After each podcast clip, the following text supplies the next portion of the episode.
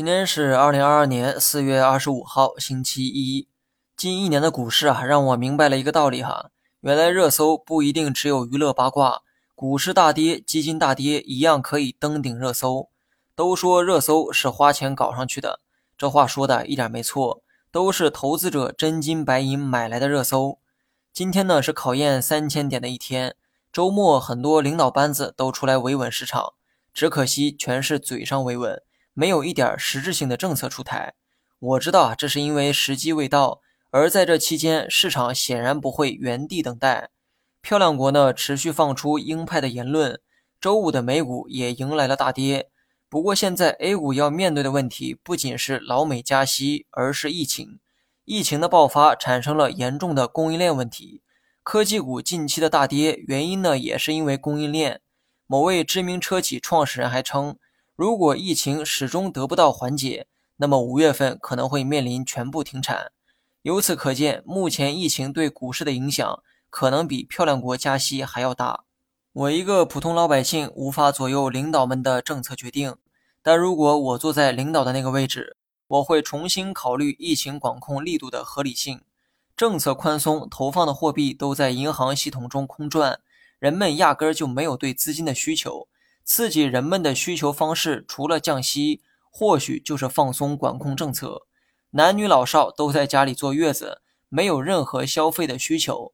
人不消费，企业就没有销量；企业没销量，业绩就要受影响。业绩受到影响，股票市场自然会用脚投票。我不求像欧美人那样用躺平的方式面对疫情，但至少我们可以做出一定的放松，让天平朝着经济的方向倾斜一点点。这个呢，未尝不是一次好的改变。最后啊，说一下市场，逢跌补仓就是我的思路。那么按照计划，跌到两千九百点，我就会补仓一次。但现在还不是时候哈，毕竟呢，现在是刚刚跌破，需要等待企稳的过程。市场短期走势啊，的确是很难猜。抱有一丝希望的三千点也被跌破了。但玩笑呢归玩笑，投资啊，不要去预测市场，而是要用策略。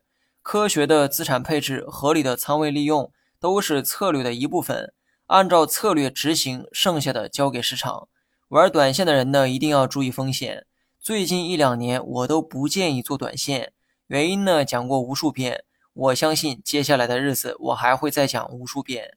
一天时间，大盘就来到了两千九的区间，也到了我补仓的一个区间。但我这个人呢，比较谨慎哈。正在下跌途中，我不会去接飞刀。就像上周五说的那样，等收出大阳线，或者等五日线有走平的迹象，再去补仓会比较稳妥。最后呢，也得声明一下，我是一个长线投资者，也是左侧交易者。希望短线客不要用这种方式去投资，短线客老老实实空仓就是最好的选择。好了，以上全部内容，下期同一时间再见。